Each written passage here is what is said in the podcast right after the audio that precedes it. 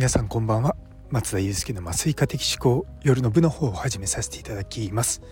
こちらは私のざっくばらんとした日常を語る会になっておりますのでお気軽に聞いていただければと思います。というところで朝本当にすいませんでした。いやあのお父さん飲み会をしていて飲んでたのはそんな遅くなかったんですけど気づいたらですね珍しくソファーで寝てしまってですねであの時間にパッと起きてあやばいと思ってでもちょっともう話せないと思ってですねあのそのまま寝てしまいました。なのであのまあためになるようなお話はね明日 明日撮っておきますのであの楽しみにしていていただければと思います。でですね実は今日まあ実際昨日なんですけども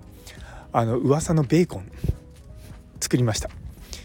っていうのも本当はこの日曜日雨予定だったじゃないですか。で本当は僕の中の予定は日曜日にベーコンを焼くだったんですけれどもあの昨日の天気予報ではなんかもう今日一日雨みたいな感じだったのでもうちょっと一日ですね予定を切り上げてあの朝からですねベーコンのあの仕上げん？なんだ？支度をしてましたあの1週間ですね毎日毎日コロコロコロコロベーコン転がしてでいたんですけれども、ま、朝あのベーコンをそのソミュール液から出してですね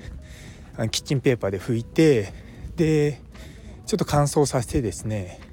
お昼の3時過ぎぐらいですかねあのベランダにあのなんだバーベキューセットうちあるんですよあのガスグリルのやつが。でそれを使って焼いていましたで本当にね久々に本当だから去年作ってないんで多分2年ぶりぐらいなんですかねあのウッドチップ使ってちゃんとスモークもしてみたいな感じでやっていやうまくできてよかったなと思います。あのツイッターの方でね上げたのでよかったら見ていただければと思います。あのここにリンクつけておきます。あそうそうさっきのあのガスバん 僕が使ってるガスコンロもつけておきますのでよろしかったら是非あの見てください。そうそうなんですよだから結構いい感じにあの燻製もできて、まあ、上々の出来でした。でただやっぱりこのベーコン作る時に一番面倒くさいのは後片付けなんですよね。で結構その油が垂れるんでそのその後のこうグリルをですねきれいにするのが結構大変なんですね。なので今回ですねアルミホイルを敷いてその上でベーコンを焼くってやってみたら結構うまくいったんですよね。そうあのももちろん全く足りなかったわけじゃないですしだって油がね跳ねるから、まあ、それはもちろん拭かなきゃいけないんですけどそれでもやっぱりこう最後の片付けにかかる労力は全然普段の3分の1ぐらいですかねになりましたね。いやあの実はこのガスグリルうちの家内がですねすごい気に入って3だかなだから帰ってきてすぐに買ったんですよ。でやっぱガスだから、まあ、火力は強いしでなくなったらすぐあのそのガスの人に連絡するとですね大体1週間もしないうちにこう来るんですよね。で交換してくれるんですごい楽なんですよ。で経済的にもそんなにちょっと値段いくらだったかな？ちょっと今覚えてないんですけどボンベはレンタルで中のガスだけ買うのでそんなに高くなかったと思うんですよね。でうちはそんなバーベキューだけをやるってこともあんまなくてたまにこうじゃあ魚焼くかって言ってじゃあちょっとあのそのグリルで焼きましょうかっていう話になることぐらい本当に軽く使うんですね。でベランダに出してあの使うだけなのでそんな手間でもないし